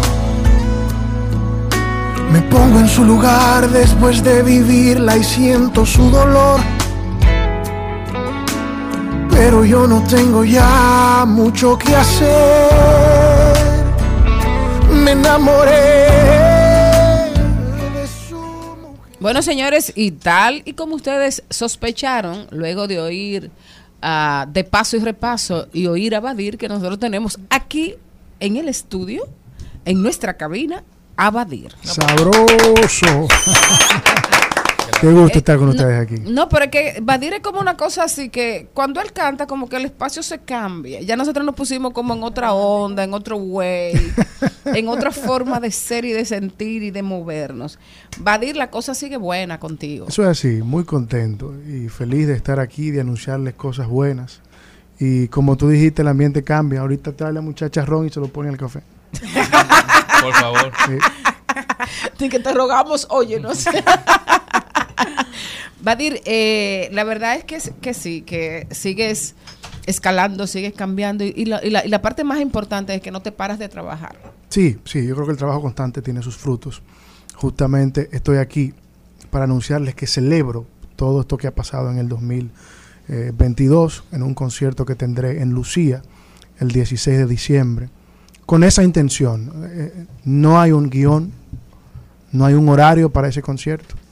Yo voy a cantarle a toda esa gente que va a poder estar ahí y que han sido eh, quienes han hecho que eh, tengamos tantos frutos positivos en este año, en esta carrera que como siempre digo, porque todavía lo es, está en pininos, pero que la República Dominicana ha abrazado con mucho calor. El, sábado pasado pude ver cómo, cómo ha escalado, en, cómo ha escalado Bali- Badir y su canto y su encanto eh, en el público que le gustan las canciones de cantautores. Estuvimos eh, presentes en el concierto de De Pavel, Pavel. a casa Pavel, llena, a casa un, Pavel- un- un concierto memorable. Y, y verte ahí me dio mucho gusto y sobre todo me dio mucho gusto con el placer, con la alegría y el Sí. orgullo que el público te recibió. Me sorprende mucho. He tenido ya esa misma experiencia en tres ocasiones. Cuando a- Pavel me anuncia, veo el, calor de la gente y cantando una canción que aunque no es mía, la gente la ha eh, asumido como mía, que es una canción que se llama Bohemio enamorado de Donato Poveda. Pero en el mismo Jaragua estuve hace unos días abriendo el concierto de Marisela y me pasó igual y ho- honestamente todavía me sorprendo, pero me llena de muchas responsabilidades de seguir trabajando como estamos, porque he visto como ya República Dominicana, como reitero, ha abrazado la carrera. Estoy muy contento. Exactamente. Eh, también recientemente, y tú no, no viniste aquí, que todas tus noticias tú las tienes que traer aquí, porque es el programa tuyo oficial. Eh, hiciste un, un dúo, grabaron un dúo tú Sí, y Techi. con Techi Fatule, eh, la canción se llama Dejarte Correr. ¿Quién la escribió de los dos? La escribí yo junto con una amiga, Marianne Mercedes, eh, en, en épocas de cuarentena. Eh, la lanzamos ahora, estábamos compartiendo un sentimiento juntos y una experiencia. Y surgió esa canción que tiempo después pues pude mostrársela a Techi y la grabamos. Y, y por ahí anda recorriendo no solamente República Dominicana, sino México y España. Techi tuvo una gira con, con Noel Sharif de Sin Bandera Ajá. y adquirió un público de él. Y esta canción que grabé con ella me he dado cuenta por el tema de las redes y las plataformas digitales que ese público que ella adquirió con Noel también está asumiendo el trabajo que estamos haciendo. O sea que wow, qué bueno. ¿Cómo que dice esa canción? Dejarte correr se llama. Juro que luché, pero tú no querías ver lo que yo había cambiado. Estabas ya cansado. Y yo te juro que si hubiera sido antes, te abrazaría, muy tarde. Creo que la fiesta se acaba. Wow, a mí me ha dejado siempre- Ese momento en el que ya tú entiendes que ya, ya, ya. A veces uno lucha mucho, pero toda lucha debe tener una fecha de vencimiento. Y en un momento cuando tú te das cuenta, tú dices, ya, te tengo que dejar ahí, aunque me duela. ¿Qué, qué, qué otra cosa tienes en carpeta, Badir, en términos de grabación? Empezamos el 2023 con un tema que voy a lanzar, que estoy trabajando con Pavel Núñez en enero. Eh, tenemos por ahí guardadito un dueto que hice con José Alberto El Canario, tanto en bolero como en salsa. Excelente. Y a Mili Quesada me la traje en bolero. Y eso Uy. lo vamos a tener ahí para disfrutar. Eso merece un aplauso. El primer. Uy, rico. El primer trimestre del año eh, promete ser muy bueno. Bueno, y hay una cosa que, que promete ser mejor. Sí. No solo el primer trimestre del año, sino que tú, tú andas eh, de que así, como merenguito, tema Navidad, Hice un merenguito con Diony Fernández eh, en, en un proyecto que se llama Caribe Wonderland, que es, está ahí estamos yo, está Manny Cruz, Mili Quesada, Techi Fatule, Joe Maico, hay una cantidad de artistas y colegas que estamos ahí, Pavel Núñez, y todos son arreglos de Diony Fernández. Vamos a oír Son eso. merenguitos. A la En la calle y dirá la gente que esto es un desaire y dirá a la gente que esto es un desaire. Allá adentro veo, allá adentro veo un bulto tapado. No sé si será un lechón asado. No sé si será un lechón, un lechón asado. Sabroso. Pero también, ta- también de eso se trata. Entonces ahora cuéntame. A pesar de románticos, somos dominicanos. ver. Exactamente. No, y además es un clásico dominicano. Sí, totalmente. Un clásico como es. Totalmente. Badir, cuéntame de qué va a pasar en Lucía. Mira, voy a, como te dije ahorita, no tengo guion para ese show, no tengo tiempo. Yo quiero entregarme hasta que Lucía cierre. O hasta que, no sé, porque ahora está O, o famoso. hasta que, las almas, hasta que, la- la- a las- a- hasta que las almas que habitarán Sí, a Lucía esa noche se cierren. que no creo que se cierren, comúnmente se abren. Y otras cosas después de tragos. Mira, eh, Le digo yo hasta que la policía llegue. yo quiero entregarme, como te digo, para mí es una forma de yo dar las gracias a toda esa gente que ha estado apoyando y atento a lo que está pasando en mi carrera. Tengo invitados especiales, eh, creo que puedo mencionar algunos. Sí, voy claro. a tener ahí a, a Kiara Franco, voy a tener a Jumaico, con quien hice una bachatica hace unos meses, y otras sorpresitas más. A mí me gusta cuando son shows de mi producción. Eh, sorprender con lindos invitados, como hice en Jarro Café, que tuve ahí de invitados a Dalgisa Pantaleón, a Félix de Olio, a Pavel Núñez, a Rafa Rosario, se, se dan buenos, se dan buenos, así que no se lo pierdan. Las boletas van a estar a la venta en tix.do. ¿O ya están? Ya están a la venta, perdón, en tix.do. Eh, denle para allá porque tengo entendido que Me gusta esa idea de la poco. única full band. ¿Quién- ¿Quiénes componen Sí. esa, esa banda? Fun- eh, la, la full band es toda mi banda. Está Erickson Bass en el bajo, eh, Melvin Hernández que está dirigiendo la banda en la batería, Jan Alberto Méndez que es un animal como músico. El muchacho toca guitarra, saxofón y cello en, en el, en el- en el mismo show. Lo va cambiando ahí. Eh, Rewell en el piano y desde Venezuela Josías Centeno. Más los invitados que vamos a atender. Dice única porque ese día voy a cantar por primera vez en público una canción que tengo que se llama Única y voy a lanzar en febrero. Y quiero. Estrenarlo ahí. No, porque el lugar es especial para mí. Tengo quiero- historias en ese lugar. Badir, aparte de que supimos que, bueno, durante la pandemia te volviste loco escribiendo, en estos momentos, y estamos todos libres, estamos, el, ya está tu día a día, ya te están llamando para más compromisos cada día. ¿Estás escribiendo tanto como antes? ¿Has mermado? Hay un día que escribes tres canciones, otro día. ¿Cómo está tu día a día y la escritura? Para ahora serte mismo? honesto, Cuéntame. yo soy muy débil emocionalmente. Ay, me encanta. Y- Naciste melancólico. Y cualquier cosita me hace tener la necesidad de expresarme. Y de la forma en que mejor lo sé hacer es escribiendo.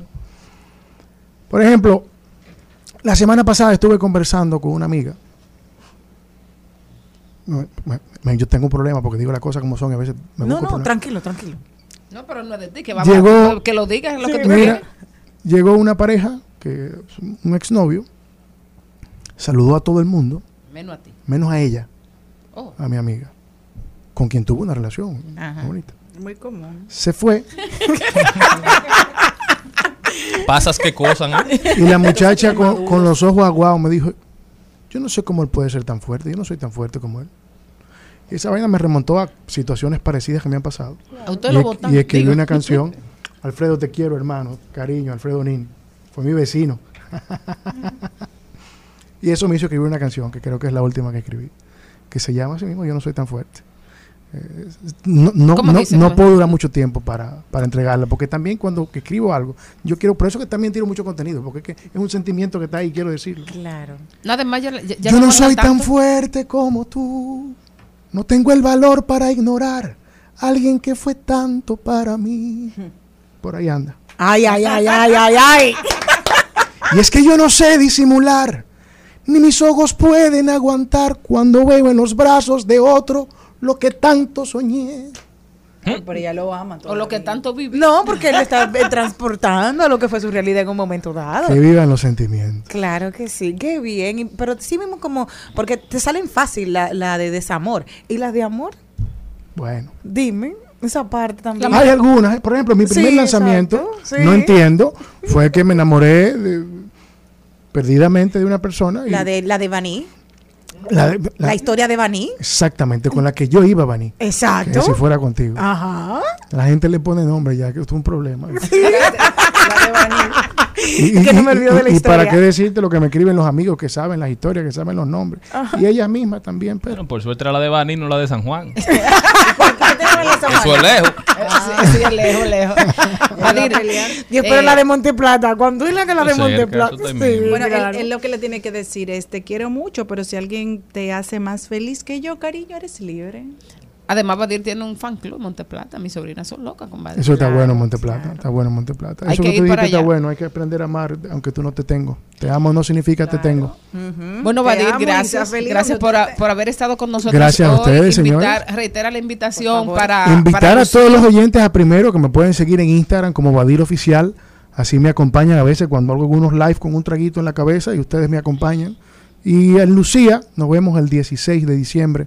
Las boletas están a la venta en tix.do. Vamos a tener una noche única con toda mi banda, dando las gracias a- a- a- al, al poquito de personas que van a estar ahí de nuestro país Y- que nos han dado tanto apoyo y tanto cariño. Y una buena noticia que tengo que dar es que Badir tiene un, un super equipo de trabajo encabezado por Gior- Giordano Landrón. Ay, le mando un Entonces, besito, queremos mucho a, a Giordano y sabemos que si se hizo cargo de tu carrera es Duro, porque Giordano. cosas van Tengo un a equipo de trabajo incansable y con fuerza. Hablando de Baní, y aprovechar que estoy aquí, el 17 voy a estar en Baní. Ay, ay, ay, ay. Así las que allá nos vemos, Baní. Ahí, en Instagram está toda la información. Las de Salinas, salgan para allá. tengo miedo, tengo miedo. Voy el 10 a Nagua y he ido otra vez a Nagua. Pero me voy desde que termino el show porque me dicen que en Nagua puede ser peligrosa la cosa si me quedo. Ajá. Qué manera tan loca, ¿no? Vamos con un chin de eso, no vamos. Qué gusto, señores, un placer. ¿Con qué manera tan loca? Ajá. Esa es de Pablo García. Ah, ah, con, es que- con, con- con con- Fran- con ah, con- Francisco con. Sepa, de esta tremenda canción. Pero tú sabes, te voy a cantar un poquito de esta canción hablando de Baní. Ajá. Si fuera contigo, Ah, sí, esa es la de Baní. sería más fácil vivir esta vida rara. Porque contigo es menos el llanto y la pena. Porque tu abrazo es fuerte y me llena si fuera contigo. Sería real mi felicidad. Todos los días serían de blanca Navidad. Porque en tus brazos yo encuentro la paz. Si fuera contigo, qué bonito sería si fuera contigo. Nos vemos el 16 en Blue. Al mediodía, al mediodía,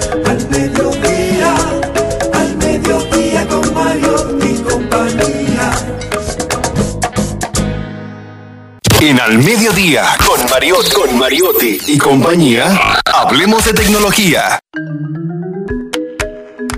bye. Señores, tenemos noticias para los criptocreyentes. Paul Krugman, quien es ganador del Premio Nobel de Economía, lo ganó en el 2008, dice en su artículo de opinión que Bitcoin y todo su ecosistema va hacia el Fimble Winter.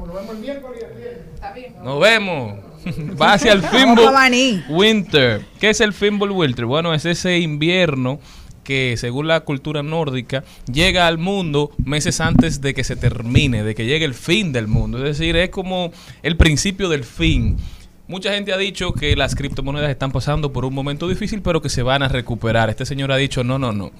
Winter, no, no es que Winter is coming, como en Game of Thrones, es que Winter is here y para quedarse. Según Paul Krugman, Premio Nobel de Economía, es uno de los principales eh, periodistas de opinión que tiene el New York Times. Y él ha dicho que él no entendió nunca por qué personas avesadas, personas con mucha experiencia, le dieron tanta credibilidad a este mecanismo, a este invento que era el blockchain, que era una manera digamos, de linkear, era como una bitácora, o el blockchain es una bitácora digital que está asociada a un activo o a una acción o a cualquier tipo de, de bien, digamos, que produzca algún tipo de utilidad, de rentabilidad. Él dijo que esto era un invento, que él no le ve sentido, que no, no le ve necesidad y que por eso él cree que este no es el futuro. Paul Krugman, ¿eh? No, no Charlie Mariotti Paz ni Darían Vargas. Paul Krugman, Premio Nobel de Economía. Con todo el respeto que se merece ese premio Nobel, a él le dieron un premio Nobel por otra cosa, no por criptomonedas. Así es, así Usted de criptomonedas no sabe nada. Qué boche. De eso usted no, sabe y él nada. lo dice en el artículo que salió en New York Times, él dice, la gente dice que es una modalidad bastante eficiente y yo les creo, pero no entiendo el por qué. Esa es la pregunta que nadie me responde. Oye. ¿Cuál es la necesidad de utilizar este blockchain en el mundo de hoy, donde hay tantas otras formas de mantener el dinero seguro? Cuando el genio de Satoshi entrega ese papel en blanco. Satoshi Nakamura, Sí. el conglomerado o el ser humano que está es. detrás del Bitcoin. Bueno, él es, es el que se conoce, ese nombre. Cuando ese hombre entregó el famoso papel en blanco, donde define todo lo que hoy es una realidad, es diciéndole al mundo, miren, yo quiero un mecanismo descentralizado, donde nadie lo pueda controlar, donde nadie pueda saber nada acerca de, de este sistema. Y esto va a llevar a la humanidad a que a decir, no, yo no quiero que el dinero mío sea privado, yo quiero que el dinero mío todo el mundo sepa dónde cae, qué tú haces con él, qué tú compras, a qué tú te dedicas. Si ese señor piensa que el mundo le va a dar la espalda a eso, te equivocado. Un mundo que cada vez tú te sientes más aislado. Tú sientes, pero ven acá, ¿y qué es lo que están haciendo conmigo? Yo lo respeto mucho a él, pero la, la criptomoneda llegaron para quedarse. No, y oye, oye estos datos que mucha gente ha dicho. Dicen, hay instituciones financieras europeas que creen que el precio actual del Bitcoin, que oscila vamos, entre 16 mil y 17 mil Sí. dólares, no es más que un último suspiro inducido artificialmente antes de emprender el camino al olvido. Y es lo que dice mucha gente, pero también los defensores del Bitcoin dicen, en su momento, solo en el año 2018, Bitcoin fue declarado muerto 90 veces y 336 veces en 2010, pero aún así sigue creciendo, se dirige a su cumpleaños número 14 y su tecnología va a prevalecer mucho más allá de lo que ha ocurrido con FTX y con el desplome de las criptomonedas. Eso han dicho algunos inversionistas también. Tiene adeptos, tiene críticos. Lo que sí es cierto es que tiene 14 años sobreponiéndose a toda crítica. Altas, bajas, pero cuando está alto, está bien alto. Yo quisiera que ese mensaje, Paul, se lo diera al que compró la pizza con los bitcoins. Para que él sepa qué se siente. Tú sabes por qué yo no puedo volver a darle la espalda al Bitcoin, porque yo recuerdo que en el 2008, 2007, unos amigos me empezaron a hablar de esto, de este Bitcoin. Un Bitcoin costaba como 600 dólares. No, no, en el 700 2008 dólares, un dólar. No, no, pues en el 2009 ya estaban Sí, un poquito. Yo creo que eh, cuando me hablaron costaban como 300 dólares, Sí. 400 dólares. Y yo les dije que si él se estaba volviendo loco. Y el Bitcoin el año pasado llegó a estar en 77. 77 mil dólares, señores. O sea, que el que compró, olvídese si eso tiene aval, Sí, si eso tiene alguna sustancia. No, no, no. Hay una ficción creada alrededor del Bitcoin que en un momento lo llevó a 77 mil dólares. O sea, ¿cómo usted, teniendo la posibilidad, no va a invertir en esto que para muchas personas que tienen conocimiento es el futuro de la moneda? En medio de la pandemia, el mundo ahogado y la criptomoneda hacia allá arriba, porque el ser humano necesitaba buscar algo que le diera placer, ¿cierto? Todos los indicadores económicos, toda la gente que habla que va a pasar en el 2023, una recesión económica histórica, donde te están diciendo, Jenny, no compre nada, ahorra todo lo que pueda. ¿Qué están diciendo lo- los tipos que le gustan la criptomoneda? Miren, el mejor momento para comprar criptomonedas es ahora. En el El 2023 bear market. se van a duplicar. Y yo estoy esperando porque yo tengo 63 Ethereum.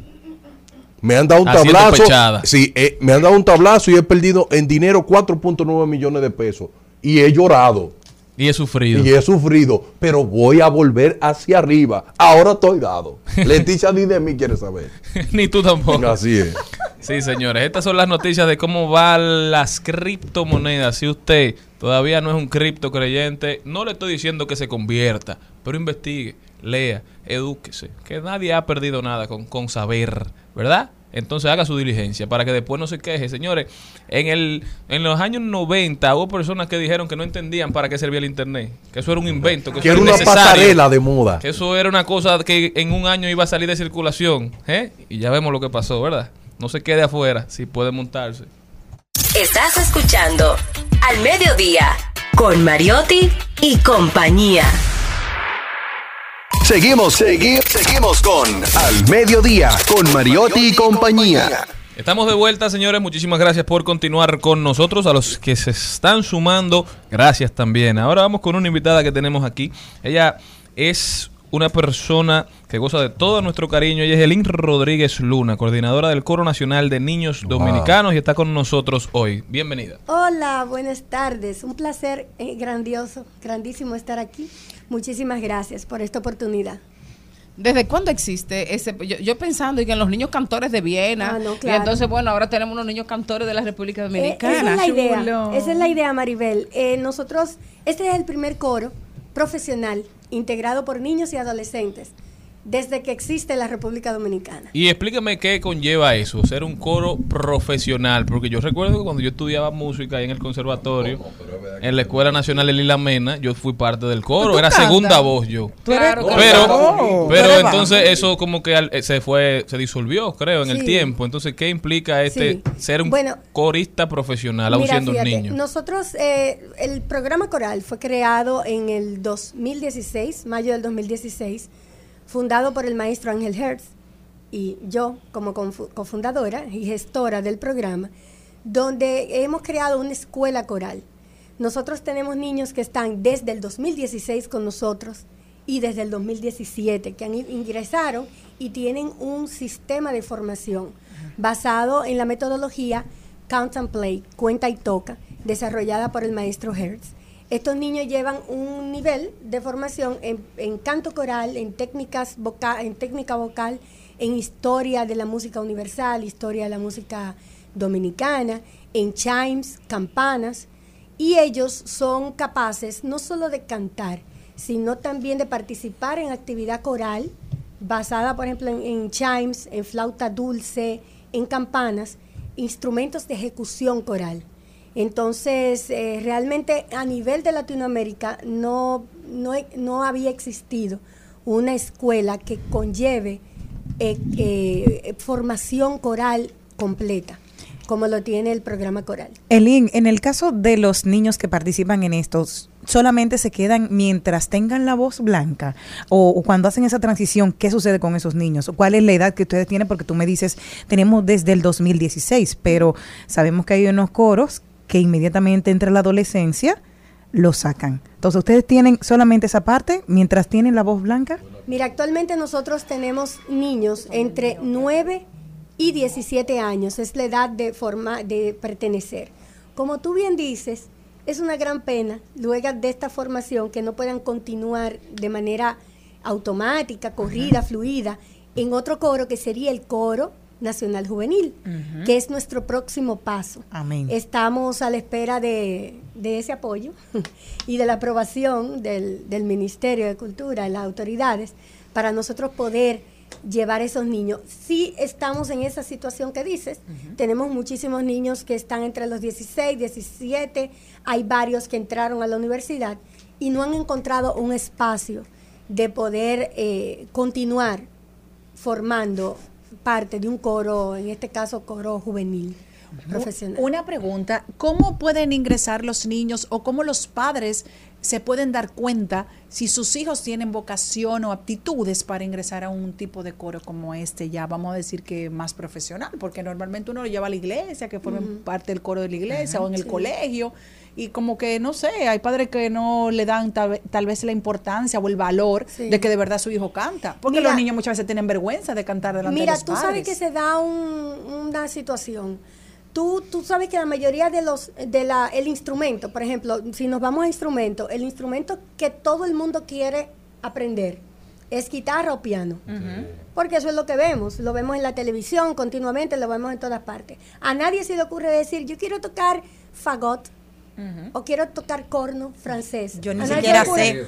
Porque no son los instrumentos que nosotros lo vemos cotidianamente en los medios, en todas partes. Entonces, lo mismo pasa con el canto coral. Hace falta estos espacios. Hace falta que los niños vean coros cantando, como va a pasar ahora el viernes que tenemos concierto en el Teatro Nacional del Coro Nacional de Niños. Entonces, en la medida en que los padres y las familias se involucran, ven cómo es la actividad coral, qué es lo que hacen, pues entonces se crea esa relación, esa bola de nieve. Y no se puede llevar este tipo de actividades a los barrios, a las, a los, a- al pueblo, al campo, porque ¿quién tiene oportunidad de ir al Teatro Nacional? Es un grupo muy reducido. Mira, nosotros nos presentamos en todas partes. Eh, La semana pasada que fue, me encontré, eh, gracias a Dios, qué bueno que me encontré con Maribel en La- el sí. Ajá, en la apertura del, de la Navidad del Centro Mirador, donde estos niños actuaron, me encantó y ahí mismo le dije a Aileen, tienes que ir al programa. Qué chévere. Y ahí en esa actividad habían niños del barrio alrededor de del Mirador Sur, esos barrios. Sí, es un, es un proyecto que tiene eh, Doña Purísima de León Guerra de apoyar a la comunidad dentro del centro. Entonces, no solo es la apertura de la Navidad, sino también que anunció ahí que a partir de enero va a abrir un, un curso de, de pintura y va a haber también de música dentro del centro Mirador. Sí. Y en esa actividad también habían niños incluso de la Plaza de la Salud, del pabellón de oncología. Entonces, eh, sí, la respuesta es que sí, que vamos a todas partes y nos hemos presentado en distintos escenarios. Ah, pero. Muy muy interesante Sí, y sí. felicidades por esa labor que están haciendo porque he tenido la oportunidad de verlo a través de las redes y me parece una un grupo de muchachos sumamente talentosos. ¿Cómo, ¿Y esta actividad cuándo será? Si tiene el precio, si tiene que tiene la taquilla, cómo puede la gente adquirirlas? Eh, va a ser en la sala principal del Teatro Nacional, la sala Carlos Piantini, el viernes 9 de diciembre, este viernes, a las ocho y media de la noche. Es un evento que une a más de 120 artistas en escena. Van a estar el Coro Nacional de Niños, que está integrado por 42 chicos, más los eh, chicos que están en formación en el programa coral, ellos duran un año en formación mínimo para poder ingresar al Coro Nacional de Niños. Entonces esos niños también van a tener una participación al inicio, vamos a tener orquesta de cuerdas, orquesta de cámara y vamos a tener un artista muy, muy especial, es, un- es sorpresa para todo el mundo, pero es una artista muy querida por todos los dominicanos. Muchísimas gracias, Elin, por haber estado con nosotros aquí en cabina y esperamos, ya saben, la cita obligatoria este viernes. Viernes 9 de diciembre, por primera vez ¿A qué hora? ver niños solistas del coro participando. Eso va a ser una maravilla. Ocho y media en la sala principal del Teatro Nacional, viernes 9. Perfecto, continuamos. Muchas gracias. Al mediodía, al mediodía, al mediodía con Mario y compañía.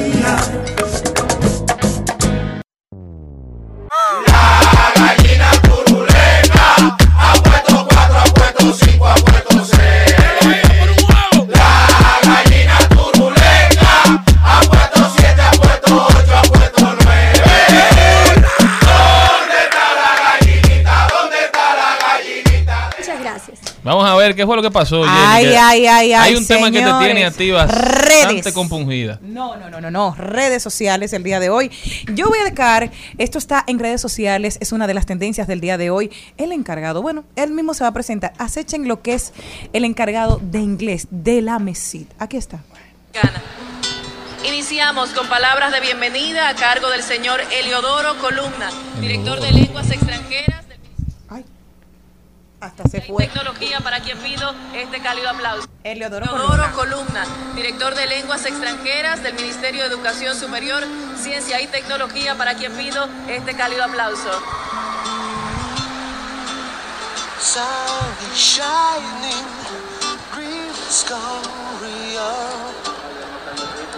No encontraba el papel del discurso. Excelentísima señora presidenta Raquel Peña de la República Dominicana. Ascendió. And remember this. You are the present and you are the future. No, no, no, no. You Eh, él lo dijo muy bien. Pero ¿cuál fue el huevo? El future Que cometió tuyo. un error diciéndole a la... a la- Error no. no, no, no, no. Mira, No, pregunto. Él cometió un error, Que se no confundió. Él, perdón, él Porque le dijo a la vicepresidenta, tú lo entendiste igual, quizás- pero eso no se dice así. ¿Qué No, cosa? mira, mira Maduro, no venga a dañar Pero este país. quizás, Esper- perdón, Señores, perdón, quizás perdón, los perdón. nervios del momento. Perdóname. Ok, él está en la graduación del programa Inglés de Inmersión, Inglés sin No barrera. es todo el mundo, si soy yo que no sé inglés mucho. Ok. Eso. En un coro nosotros bueno, pero quizás él es muy buen profesor. Seguro. Sí, claro. Tú sabes que a Sí. ti fue que te dio clase. Ojalá los hijos tuyos, él sea tu profesor de inglés. Pero yo no creo que él sea profesor, o él es profesor. Él es el el encargado. Eh, bueno, el encargado de no contratar, pero quizá él no da clase. Pero mi amor, algo importante, si tú vas a estar llenando una, o sea, Jenny es profesora de. Jenny es profesora de, de, de, de, de, de- de estructura.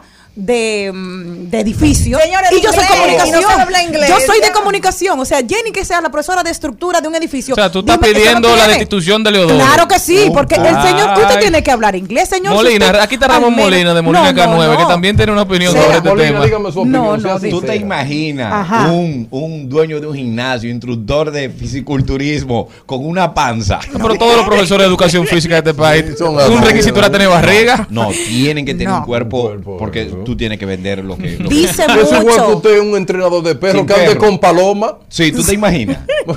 Yo ando con paloma arriba y para abajo. No. Ahora, pero ahí graduaron mucha gente. Entonces, ¿tú, Exacto, crees, ¿tú crees que esa gente no sabe hablar inglés entonces, Jenny? No, es al contrario. No, porque ¿Por qué se ha hecho? ¿Por qué se ha Ah, entonces. hecho? No, no, no. ¿Por qué se ha hecho viral? Precisamente porque es la representación de la educación superior del país, de la parte de los idiomas. Y tú me dices que esa persona te representa a la MESID. Da vergüenza. Sí, Nosotros ahí da vergüenza. sí, Primero, no, supo ni siquiera el título de la vicepresidenta. Se confundió, No se puso No, eso yo se lo perdono, Jenny, porque eso es lo- nervio. lo muy bien. Pero eso. Pero que usted tiene que hablar y no tener ni siquiera el se me quedó el ese- igual El que la voz, fuichi, se me quedó en la hoja. Luego de ahí viene y dice Ay, en el celular hombre. y luego de ahí dice You are the future. No, come on, you are the present. No, no, no, no, no, no. Parece que se estaba comiendo un I'm sushi. sorry, I'm sorry, my love, but you Eso are. es bullying ya. No, me no, pasa. no, no. Tiene que ver muchas películas. Eh, sí, es que, vamos, ¿cómo es la cosa en que vamos a enseñarle ahora? A, B, B, C, D, E, F, G.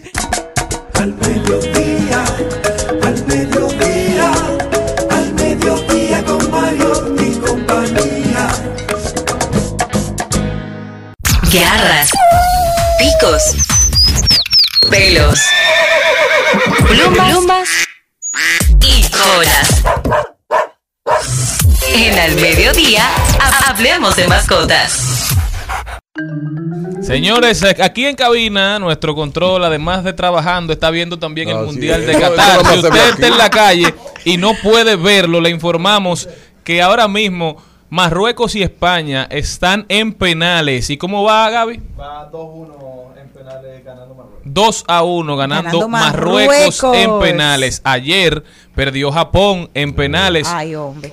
contra Croacia. Sí. Le ganaron. Entonces vamos a ver lo que pasa con este juego. Y ut- usted- España, España. Sí, España, sí es. Una Usted potencia. sabe que yo leí que lo- en Marruecos. Qatar están un poco tristes porque ahora van a tener que limpiar los estadios porque los japoneses se los dejaban Ay, qué limpiecitos. Limpiecitos, ¿eh?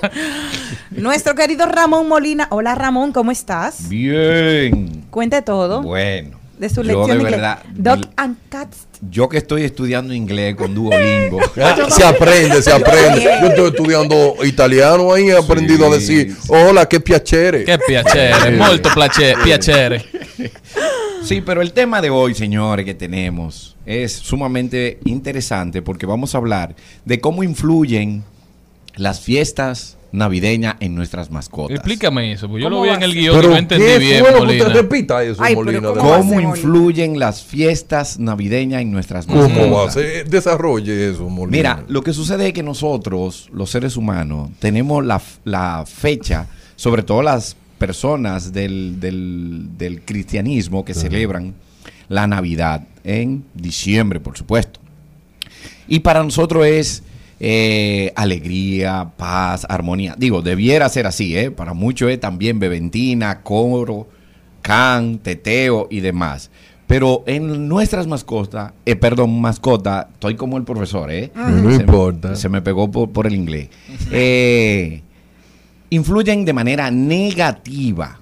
¿Por qué? Los fuegos artificiales. fuegos artificiales y ustedes sabrán que nuestra que la mayoría de los animales tienen un sentido del oído mucho más desarrollado que el de nosotros y esa música alta que nosotros ponemos en nuestros hogares, en nuestros carros, pues le pueden ocasionar mucho trauma, tanto psicológico como de salud, a las mascotas. No solamente al perro y al gato, los pececitos que usted tiene en su casa. Ustedes no se han fijado cómo vibra eh, los artículos del hogar por una por la por, por la alta sonido, por la Sí, alta claro que sí. Entonces, o un vehículo que pasa alta o un velocidad. vehículo, la bocina de los carros y por supuesto, como dijo Celine, los fuegos artificiales que destruyen e incluso es la época donde más perros se pierden, perros y gatos, porque Mm. con los estruendos de los fuegos artificiales ellos quedan un poco dislocados Wow. y emprenden la huida. Entonces, influye de manera negativa en nuestra mascota. ¿En cuáles? Sobre todo, en la que no tienen dueño responsable, la que no conocen este tema y por eso aquí estamos hablando de eso para que, que gen- generemos un poco de conciencia en a la hora de nosotros subir la música al Molina, una pregunta. ¿Y el perro viralata le afectan eso, o no se adapta? ¿La evolución no le llega a ellos? Mira con la, la ventaja que tiene el perro viralata, que más bien el perro callejero es que por un tema de desensibilización está más expuesto a todos esos eh, ruidos y pues le afecta menos. Es lo único, que está totalmente desensibilizado, pero también le afecta muchísimo. Entonces, ¿cuáles son las recomendaciones en Navidad? Que una persona que tenga una mascota en su hogar, ¿verdad que sí? Que sabe que el 31 van a tirar muchos tiros artificiales. ¿Qué hacer, Molina? Mira, lo primero es proteger al animal y proporcionarle un, un lugar seguro, un closet. Vamos a encerrarlo en el closet. Vamos a tratar de, de hermetizar el área donde él va a pernotar. ¿Para qué? Para que esos estruendos lleguen lo menos posible. Esa es una. Otra, usted no se haga eco de eso, no sea partícipe de eso si usted sabe que usted tiene un perrito. Déjeselo a esa gente que no, que no debieran tampoco, ¿eh? Y también otra cosa es, aparte de aislarlo, es estar con él. No lo deje solo en ese momento porque el perro es un animal sociable y la soledad pues le, con- le puede, puede contribuir con parte de su de, de su parte de su sensibilidad. Y solamente a los perros que afectan este tipo No. de cosas. Dijimos Hasta los a los gatos, hasta los peces, la tortuguita, el hámster, el conejito, las aves que usted tenga dentro como mascota, todo tipo de mascota es afectada de manera negativa por los ruidos. Molina, y, en, en una época donde hay tanta comida, ¿no se intoxican los perros en esta Ahí época? voy, ahí voy. No solamente que puedan tener problemas digestivos, sino también que dejamos caer de la mesa. Ellos también roban, hurgan en la basura todos los desperdicios que pueden contribuir. Como no están acostumbrados a comer cierto tipo de alimentos y alimento cocido, ahí es donde viene la mayor Una ensalada rusa con Panetones, pasa. panetones, los panetones, como al ser dulces, la gente para el humano entiende que se lo puede dar al perro. ¿Qué le hace al perro? El azúcar es el, vamos a llamar el, el aditivo más dañino que existe, no solamente para los No, perros, para sino todos, también nosotros los seres humanos. Eso es, es mortal para un perro, el azúcar. No deben darle comida basada que tenga esté condimentada con azúcar.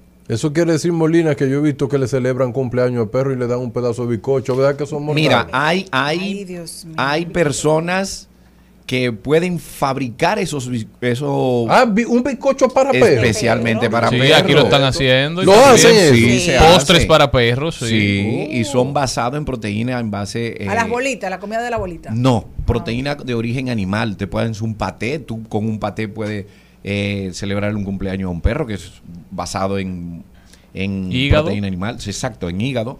Tú también puedes hacer un, un- una pechuga a la plancha. Le pueden hacer muchísimas cosas sin ningún inconveniente. El problema está en esos alimentos, es los condimentos y los sazones que nosotros le ponemos. Molina, y hablando de eso, de la alimentación a los perros, ¿cómo tú le quitas la mala costumbre a tu perro de velar? De pedir. hay Ay, unos perros. eso se quita, hay unos perros, me imagino que por costumbre, porque hay algunos perritos que no lo hacen, pero hay unos que ya se acostumbran a que le den comida y tú no puedes destapar nada al lado de ellos porque ellos se ponen malos. Ay, qué luna, qué. ¿Cómo tú le quitas esa costumbre? Mira, lo, lo ideal es no poner la costumbre. Sí, pero ya después que No, pues ya la cogieron sola, no fue que le Eh, siempre tengo un que sabroso que la la solución contigo. al problema para que cuando tú tengas un cachorro no caiga en ese hábito. Cuando son cachorritos, nosotros le permitimos todo al perrito y es chiquito. Tú estás comiendo algo, él te mira y tú, le das. Es Entonces, eso en etología se llama reflejo condicionado. Tú lo condicionas a que también con ese eh, olfato tan desarrollado que ellos tienen, le da el olor a la comida y lo asocian con algo agradable. Entonces, lo ideal es no darle. Al no darle, pues, ¿para qué voy a pedir si no me van a dar? Esa es la primera razón por la de cómo tú puedes corregir eso.